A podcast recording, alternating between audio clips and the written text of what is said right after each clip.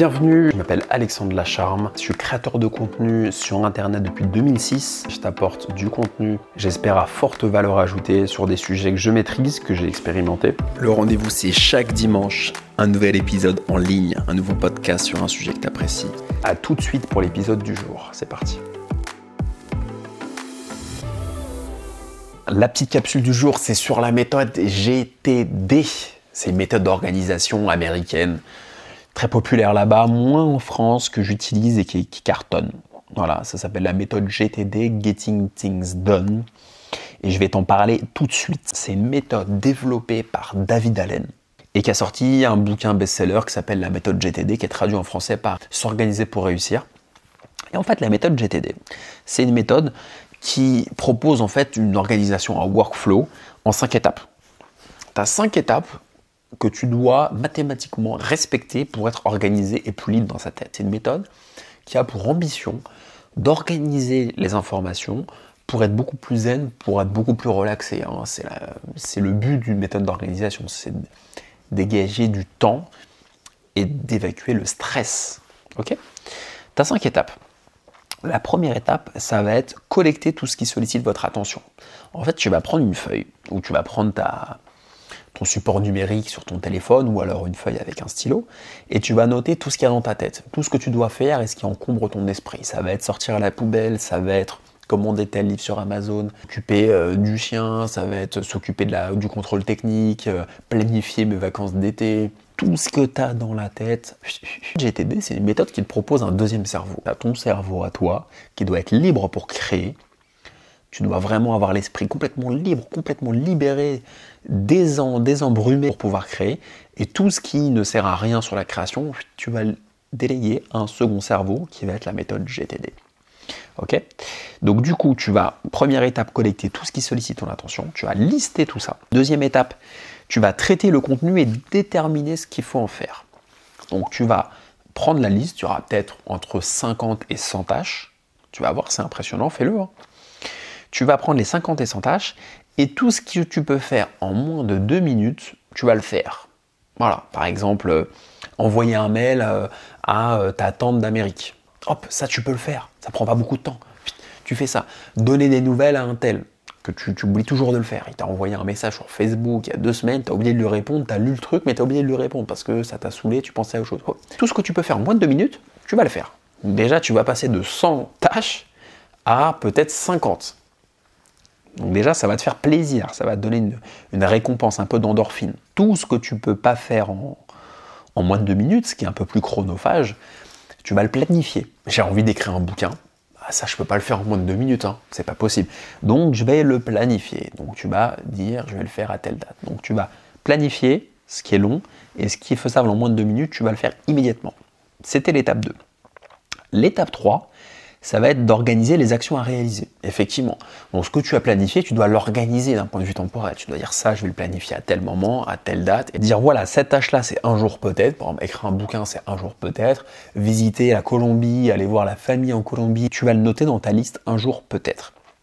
Tout ce qui sert à rien, tout ce que tu peux pas faire, tu vas le mettre à la poubelle. Tu peux dire ah ça, ça m'embrouille l'esprit, je le mets à la poubelle. Donc tu vas en fait lister tous les projets par des projets un jour peut-être, donc c'est des horizons à long terme, par des projets qui ne sont pas nécessaires et qui servent à rien dans ta vie, tu vas les foutre à la poubelle, à des choses qui sont actionnables rapidement, tu vas les planifier, et à ce que tu peux faire en moins de deux minutes, tu vas le faire immédiatement. Donc tu vas créer en fait des listes de projets dans ton calendrier, c'est très important, pour que tu aies une liste de prochaines actions, d'actions à faire. Il faut absolument que des actions à faire. Tu dois savoir aujourd'hui quelles sont tes 5-10 tâches à faire. Demain, quelles sont tes 5-10 tâches à faire. Ça, c'est important. C'était l'étape 3. L'étape 4, ça va être revoir les actions et passer en revue tes options. Tu dois avoir des actions à faire à la maison, dans les transports, dans la voiture, au bureau. Te mettre des listes d'actions qui sont en quelque sorte géolocalisées tu vas avoir une liste d'actions à la maison. Donc quand tu rentres le soir à la maison, tu as 10 tâches à faire, ou 15 ou 20 tâches à faire. Tu sais qu'il va falloir que tu fasses une tarte aux pommes, que tu fasses un fondant au chocolat, que tu nettoies la salle de bain, que tu fasses ci, que tu fasses ça. Tu peux faire aussi une liste d'actions par personne. Par exemple, ton supérieur hiérarchique, ou ton collègue, ou ton assistant, ou euh, peu importe qui même ton conjoint, même ta copine, ton copain, tu peux faire une liste d'actions. Tu peux dire voilà, à voir avec cette personne-là, tel et tel point avoir avec euh, mon collègue de bureau tel et tel dossier en achat. En fait, tu vas, à chaque fois que tu vas dans un contexte, soit un lieu géographique, le bureau, la maison, la voiture, les transports, ou bien une personne en particulier, tu vas avoir une liste de tâches. Donc ça te permet de complètement libérer ton esprit de tout ce que tu as à faire. Au départ, avant GTD, tu as 200 trucs à faire dans la tête, tu sais pas quand, avec qui, où, t'es tombé, t'es stressé, tu as mal au crâne. Et avec GTD, tu vas pouvoir ne pas penser aux choses inutiles à l'instant T. Et lorsque tu es dans un lieu, dans un contexte, tu sais exactement ce que tu dois faire. Donc ça, c'est hyper puissant. L'étape 5, ça va être l'étape où tu vas agir. Tu vas mettre en action ce que tu dois faire. Prendre en compte tes priorités, le temps dont tu disposes, ton niveau d'énergie aussi, hein. parfois tu es crevé, tu n'as pas envie de le faire, et le contexte dans lequel tu te trouves. Donc là, maintenant que tu sais quoi faire en fonction de ton contexte, de ton niveau d'énergie, tu vas passer à l'action. Donc c'est pas une méthode figée, hein. tu dois vraiment t'approprier la méthode et de la modeler en fonction de ta personnalité et de la manière dont tu, euh, dont tu fonctionnes. C'est ça qui est extrêmement important. Tu vas vider complètement de ta tête, de ta mémoire vive, en fait, comme un ordinateur. Tu vas, tu vas tout vider à l'écrit, sur papier ou dans le digital, sur ton téléphone.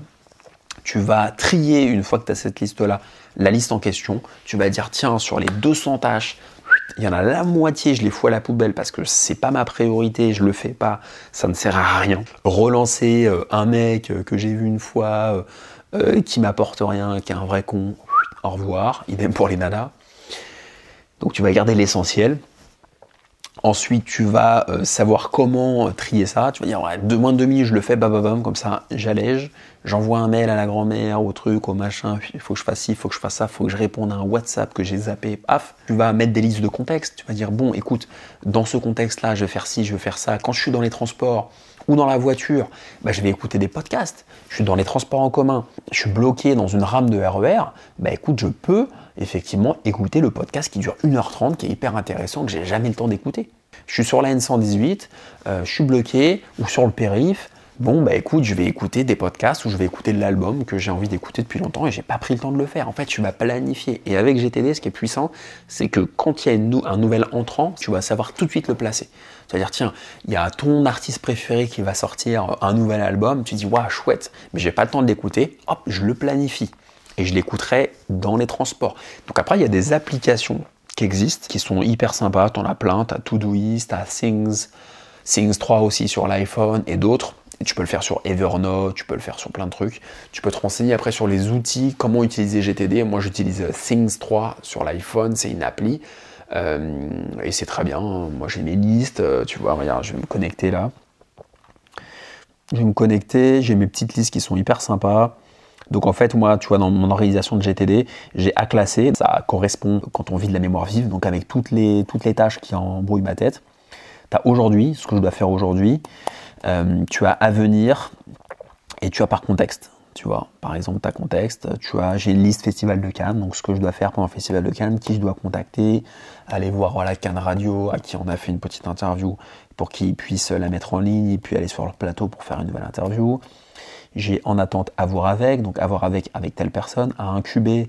À incuber, ça va être la liste euh, des projets long terme. Je vais écrire un bouquin, bah, à incuber. C'est quelque chose que je dois mûrir, que je dois travailler pour après affiner et mettre une date butoir. J'ai une liste à l'ordinateur, avancer sur le livre, sur le manuscrit, avancer sur site internet. J'ai une liste appel téléphonique. Voilà qui je dois appeler, tu vois. Hop, et là je l'ai fait. C'était pas à jour. J'ai une liste au bureau. J'ai une liste course donc qu'est-ce que je dois faire? Je dois acheter tu vois, de la mozzarella, du lait, petit déj, gruyère, filtre et café. J'ai une liste podcast, ce que je dois faire, revue hebdomadaire, contexte, immobilier, et puis avec mes différents projets. Et la revue hebdomadaire, c'est une chose importante euh, dans la méthode GTD qui est assez difficile à faire. Moi, c'est vrai que j'ai un peu lâché sur la revue hebdomadaire, c'est pas bien, mais je l'avoue. Revoir l'ensemble de ta semaine. Tu vas dire, voilà, dans ma semaine, il y a eu ça, ça, ça. En fait, tu vas tout revoir. Donc, c'est assez contraignant à faire, mais euh, c'est hyper efficace. Et euh, les auteurs euh, du GTD en France disent que si tu fais pas la revue hebdomadaire, tu n'utilises pas la méthode GTD. C'est vraiment le, prérequis et c'est l'élément indispensable. les bénéfices en fait de la revue hebdomadaire, ils sont très simples. C'est que tu vas être conscient de ce que tu produis. Tu vas pouvoir garder la maîtrise du coup de ton temps, ton environnement. Tu vas valider aussi le fait que tes projets s'activent et avancent et tu vas être certain de rien oublier L'épisode arrive à sa fin. J'espère que tu as apprécié. J'espère que ça t'a apporté de la valeur ajoutée. Ce qui m'intéresse le plus, c'est que tu aies appris quelque chose, même une petite chose. Passe une bonne journée. Reste curieux ou curieuse à l'affût.